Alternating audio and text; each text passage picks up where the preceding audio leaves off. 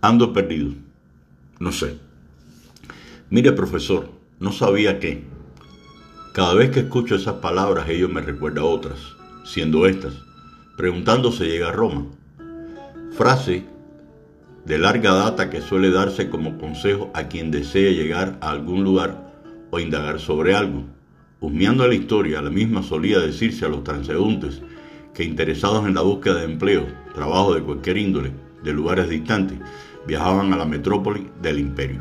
Pero ¿por qué esta introducción se preguntará usted? Retomando el desconocimiento del estudiante, la preocupación va dirigida en este caso al desinterés de los estudiantes en documentarse, en conocer sus derechos y sus deberes, donde hay reglamentos morales, calendarios y cuanta información posible para que estén debidamente orientados.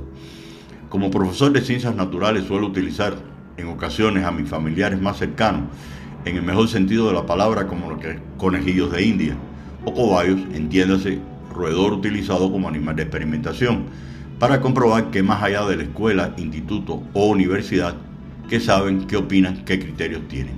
Por ejemplo, comienzo mi clase entregando a uno de los estudiantes el periódico impreso. A otros les sugiero que entren a la página web del medio y que lean en silencio los titulares. Dando un tiempo prudencial les pregunto qué consideran al respecto. Transcurren segundos, casi minutos, y tímidamente uno de más de 20 estudiantes levanta su mano. De resto selecciono tres al azar. Pregunto y la respuesta fue la misma. No sé. Tal vez la pregunta clave podría ser, ¿qué le interesa a nuestros jóvenes hoy en día? ¿Estudiar? Por supuesto. La problemática está en que si realmente estudian lo suficiente de forma sistemática si ella no hizo el sacrificio por parte de ellos mismos, el cual se educa y no al chineo por parte de los padres o tutores, lo que conduce en algunas ocasiones a que ellos no asuman sus propias decisiones y lógicamente es un error.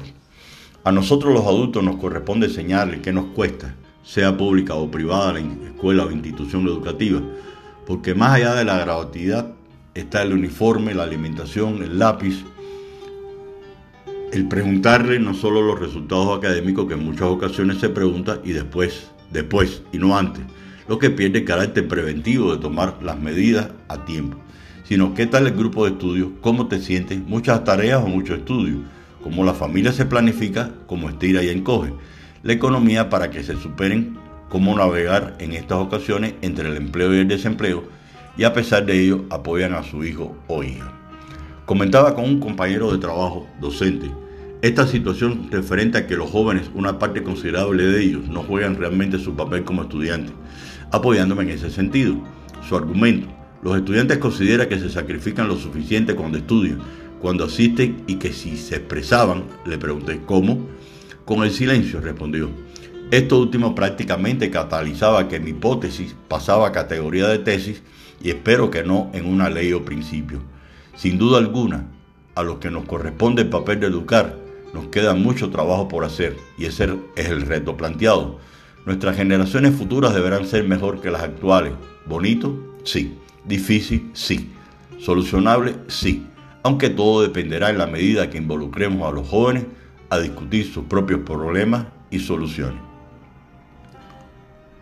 Muchas gracias y buen fin de semana.